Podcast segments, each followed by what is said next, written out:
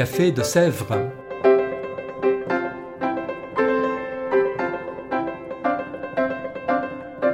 Café de Sèvres, on discute philosophie et théologie.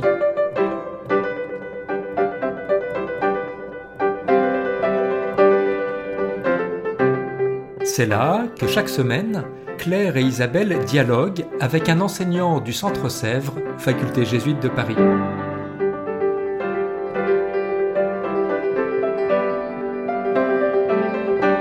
L'émission d'aujourd'hui est animée par Isabelle de la Garandrie.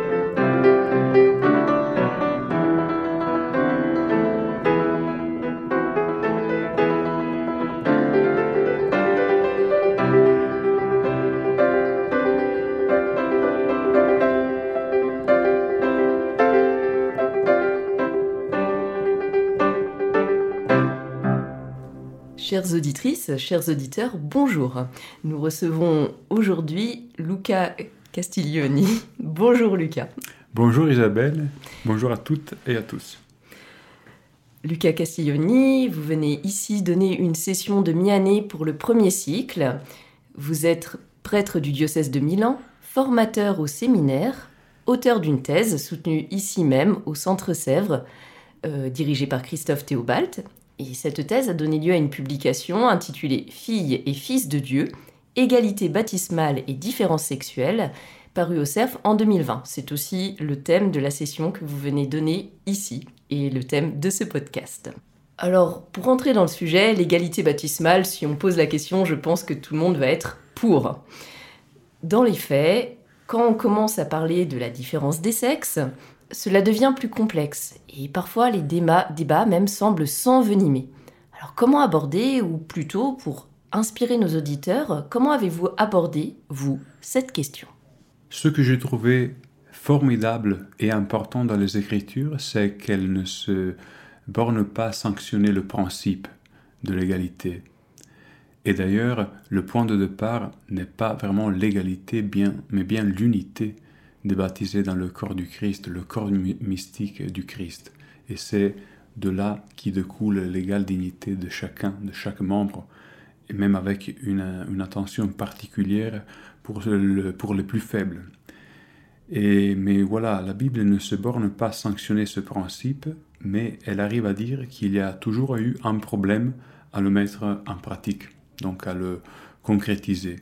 Ce qui veut dire qu'il y a l'affirmation de quelque chose de, euh, véritablement nouveau, mais à la fois la prise en charge du fait que ça ne passe pas. Ça ce n'est pas automatique. Il y avait quelque chose de l'ordre du, euh, de l'incandescence, et les toutes premières communautés chrétiennes ont réussi à vivre un discipulat de euh, une communauté avec des disciples à égalité, mais tout de suite, il y a eu la nécessité de s'adapter aux circonstances, de faire face à la violence qui ressurgit et aussi au fait que, euh, de toute manière, la société était encore androcentrique. Et donc cette nouveauté n'était pas tout à fait facile à recevoir. Voilà, euh, une point, euh, à mon avis, un point d'entrée intéressant, c'est-à-dire la Bible connaît le problème qui est encore le nôtre. On pourrait dire aussi, j'ajoute cela, qu'aujourd'hui les conditions externes semblent beaucoup plus favorables. On, dirait qu'on est tout à fait prêt, c'est même une sorte de valeur cardinale dans la démocratie occidentale, cette égalité. Et alors, euh, pourquoi est-il si difficile de mettre en place cette égalité réelle? Parce que la question de la violence ne dépend pas seulement du fait que euh, dans des époques passées, on était plus barbare mais la violence est à l'intérieur de, chacun de nous et les hommes ont toujours euh, besoin d'une motivation eschatologique, c'est-à-dire définitive, pour décider de descendre du piédestal et, laisser tomber la logique de la domination de l'un sur l'autre. Quitter donc euh, cette logique de domination qui n'est pas simple. Dans votre livre, euh, dans votre thèse, vous parlez de la Bible, effectivement, vous entrez par là, mais vous parlez aussi du féminisme, dans cette différence des, sexes. Alors une question peut-être provoque, mais qui semble importante. Comment peut-on être catholique et s'intéresser au féminisme et à ces questions-là? Tout à fait. Je dirais même, pour réagir de manière autant provocatrice qu'un vrai chrétien ne peut pas ne pas être féministe. Il y a euh, un livre euh, qui, de Simona Segoloni Rutta, une théologienne italienne, mère de famille, qui titule à peu près comme ça, je traduis, l'idée est c'est la faute de l'évangile si les chrétiens se découvrent féministes. C'est-à-dire que en fait, les féministes ne viennent pas nous raconter quelque chose qui était étrangère, qui est étrangère au, cœur de l'évangile, mais elles euh, expriment par un cri le fait que cette réalité n'était pas au, centre de l'intérêt concret, réel, et, donc elles ont euh, presque obligé, à partir surtout des années 70, de euh, prendre conscience, euh, c'est que les théologies, féministes nous ont aidés aux années 60 à prendre conscience que euh, les déséquilibres étaient là. Avant ce moment, les déséquilibres collaient à la peau. À la peau. Donc c'était presque normal de penser oui, à la limite, l'équivalence spirituelle, qui est un principe chrétien, mais à la fois la subordination, on dirait, dans l'ordre de la création, donc pour des raisons naturelles. Et quand cela est apparu inaudible, irrecevable, voilà que c'était les, féministes qui ont euh, permis à, l'instance de, euh, de prendre de la place. Et aussi en Église, c'est par la voie notamment de théologie féministe que, cette exigence a été mise au centre, en découvrant à la fois euh, voilà, que ces deux filles suscitaient, sollicitaient la révélation chrétienne de manière euh, nouvelle, mais en montrant que les réponses étaient déjà à l'intérieur de la révélation. Et notamment, voilà, le principe de l'égalité qui part pas d'une question sociologique ou de quota, mais justement d'une idée mystique de l'unité du corps de Christ. Et en partant de, cela, on, découvre que le, que le féminisme finalement est chrétien, par certains côtés. Euh, et justement, si on s'intéresse à tout ça et ce que vous faites dans, votre ouvrage, comment est-il possible de tenir une sorte de ligne de crête entre notre égalité baptismale, réelle, foncière, et cette différence sexuelle irréductible entre l'homme et la femme, et sous quelle forme? Et avec cette question, très bien posée à mon avis, on est au cœur de, l'hypothèse, en fait, de, ce travail. C'est-à-dire, euh, a-t-on, nous, les chrétiens, un lieu euh, propre pour penser à la fois l'égalité et la différence Oui, on l'a, comme je l'ai déjà dit, c'est l'unité mystique de laquelle euh, euh, dérive, de laquelle euh, découle une manière nouvelle d'entendre les différences. Elles ne sont plus euh, une réalité de discrimination, donc qui entraîne des inégalités, mais la prise en compte du fait que chacun d'entre nous a une unité incomparable et que c'est cette condition unique que le Seigneur appelle, en offrant aussi la possibilité de mettre cette unicité au service de l'édification de l'Église. Donc pour le dire avec une formule, euh, l'égalité baptismale s'articule avec la différence sexuelle parce que cette dernière est portée, repositionnée, et les différences, au lieu d'être entendues de manière comme discriminatoire, voilà, elles deviennent des différences charismatiques. Alors, en, vous entendant, on entend déjà deux outils, cette idée de l'unité du corps mystique, pour mieux penser ça. On entend ce que vous venez de dire sur les charismes. Maintenant, si on veut un petit peu euh, lister ces outils majeurs pour avancer aujourd'hui, qu'est-ce que vous mentionneriez pour ne pas en rester à un blocage? Je vais partir encore de, la Bible et notamment du, fait que déjà l'Ancien Testament nous offre des outils très euh, précis même et, détaillé déjà au niveau, euh, au, niveau psychanalytique aussi, pour montrer que la, la démarche, euh, le véritable échange en fait de l'homme et de la femme passe par leur capacité de dialoguer en vérité et, donc euh, de ne pas se laisser déloger de sa propre position. une belle manière de traduire le vis-à-vis, c'est-à-dire l'homme créé, euh, l'homme et la femme créés à égalité, qui se regardent dans les yeux, euh, et, l'idée de l'affrontement. Euh, dans le mot affrontement, il y a l'idée de la front, du, front des personnes qui se, qui se regardent dans les yeux, mais il y a aussi l'idée d'une certaine conflictualité qui peut avoir, avoir lieu.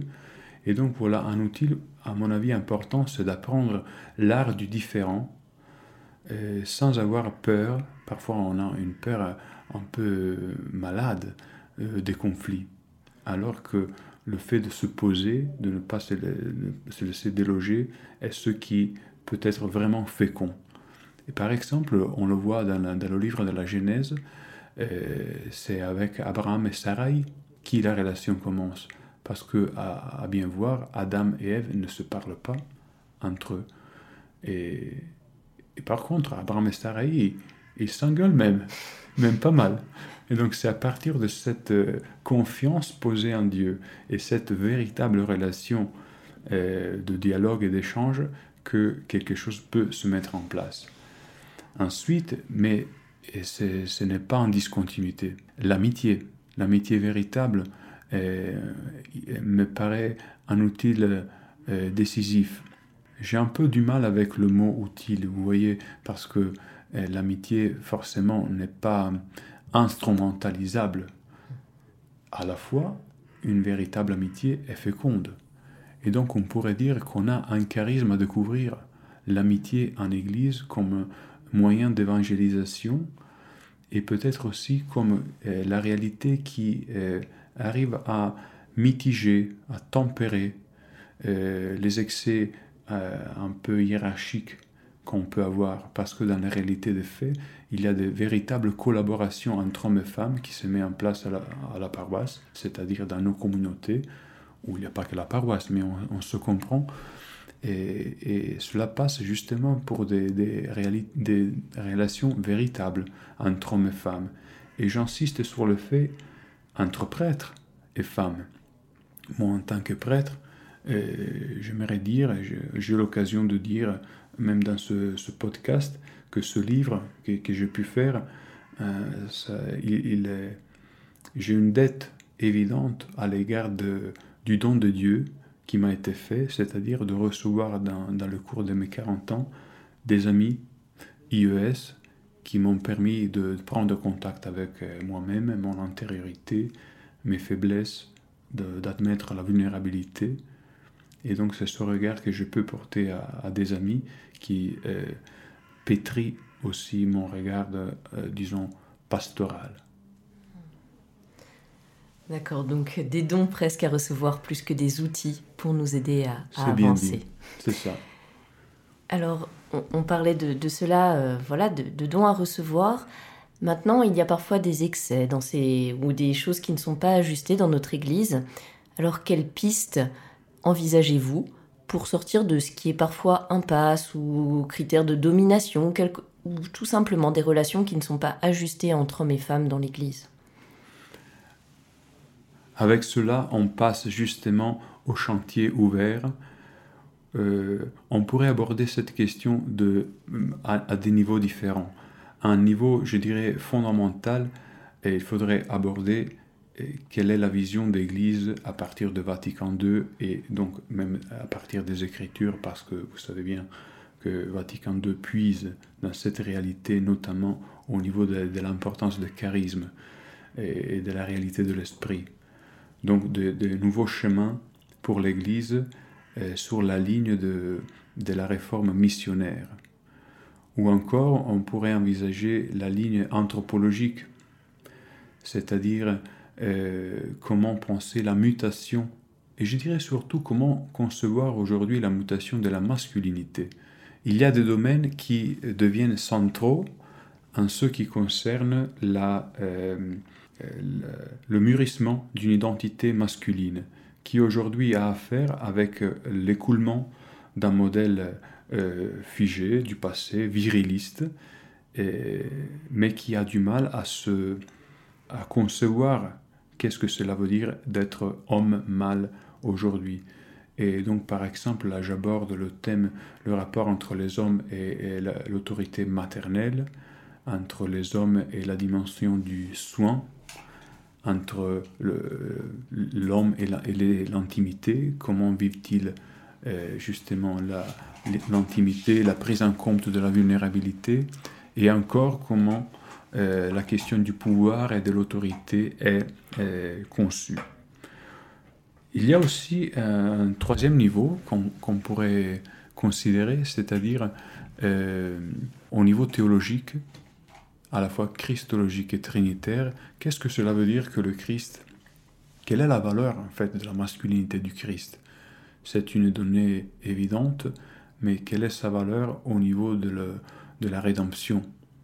Ou encore, du côté de la théologie trinitaire, euh, questionner euh, les images qu'on emploie pour parler de Dieu, le Père, justement. quand on voit que Dieu est au-delà du masculin et du féminin.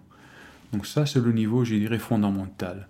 Euh, question ecclésiologique, question anthropologique, question théologique, pour refonder le, discours et aussi aborder des questions concrètes, euh, dont notamment la, manière de gérer des communautés plus ouvertes, plus capables de faire place à, l'altérité.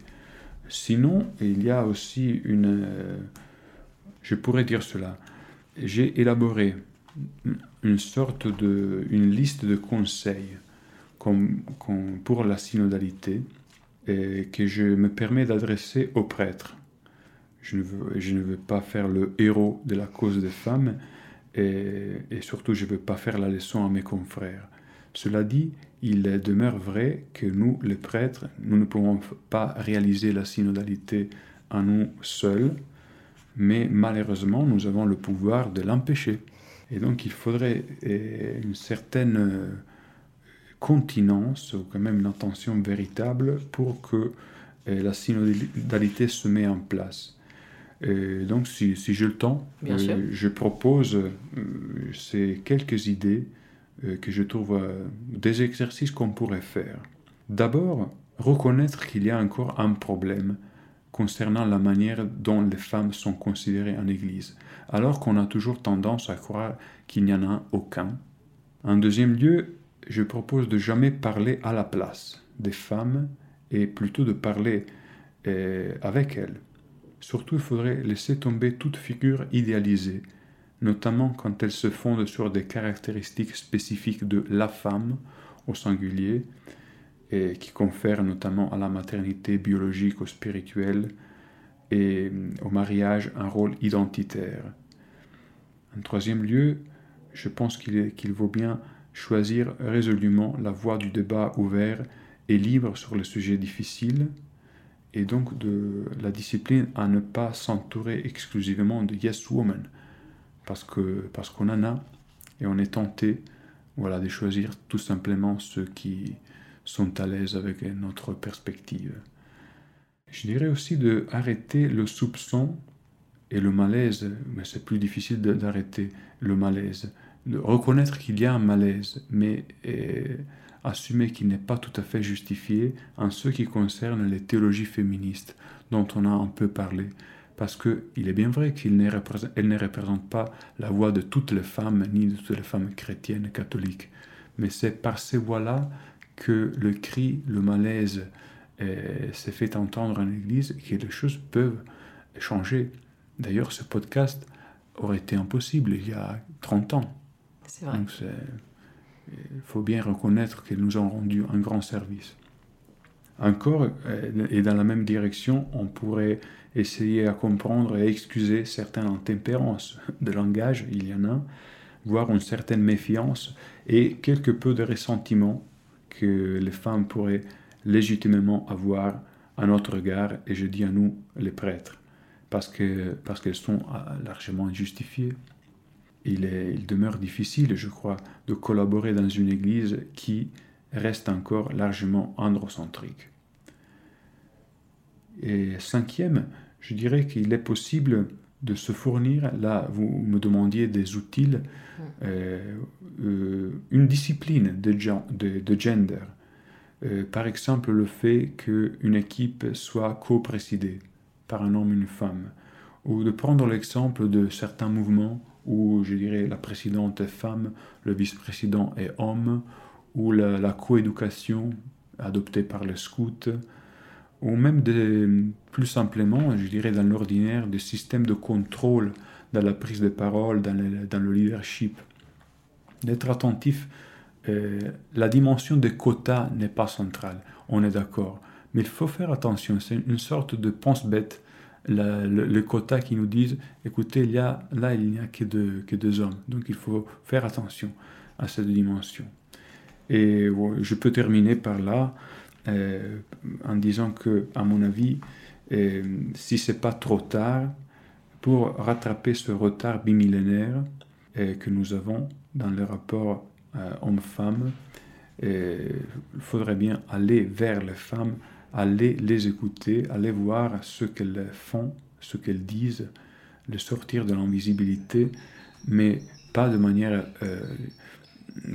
comment dirais-je, paternaliste, mais avec un véritable intérêt, parce que ce n'est pas une question de femmes, c'est une question d'église.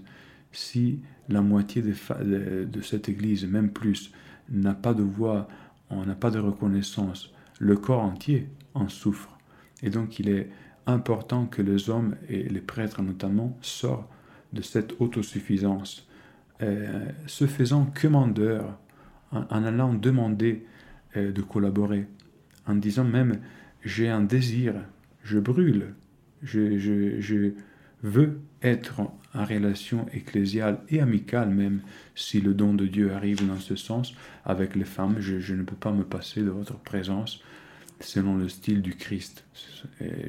C'est sa manière de vivre les relations qui m'intéresse imiter et mettre en place. Donc à la fois des, pistes larges et en même temps des conseils très pratiques pour nous aider à, à sortir des impasses. Et je pense que c'est stimulant. Nous arrivons euh, à la fin de ce podcast, alors simplement une invitation, un mot de la fin que vous voudriez partager. Euh, je souhaiterais que en Église, dans l'Église catholique, on arrête complètement euh, l'usage de la femme au singulier. Si c'était ça, si mon livre, par exemple, parmi d'autres contributions, arrivait à montrer que cet idéal, cette femme idéalisée, en fait, n'existe pas. Et ce qu'il faut vraiment faire, c'est de mettre au centre la relation réelle d'hommes et de femmes différentes. Voilà, on aurait atteint un résultat. Parce qu'en fait, la différence sexuelle n'est pas déjà donnée. Il y a quelque chose qu'il faut à la fois trouver comme réalité fiable et inventer comme le Christ l'a fait. Et si on regarde encore une fois pour finir les Écritures, on s'aperçoit qu'il y a des manières complètement différenciées et même très nombreuses, même innombrables, d'être hommes et femmes en relation. Sauf que pour nous, les chrétiens, ce qui est normatif, c'est le style du Christ avec les femmes et les hommes. Merci beaucoup de cette réponse et merci de cet échange, Lucas Castiglioni. Bonne suite de session au Centre Sèvres. Chères auditrices, chers auditeurs, je vous dis à bientôt pour un prochain épisode du Café de Sèvres. Au revoir. Merci, au revoir.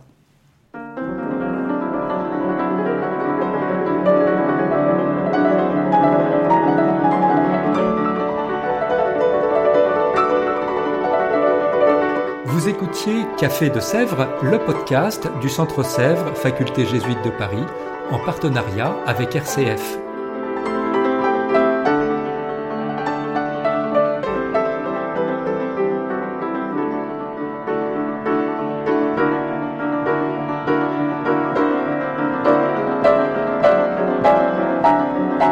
Pour ne rater aucun épisode, abonnez-vous sur votre application préférée. Spotify, Deezer, Apple Podcast ou Google Podcast.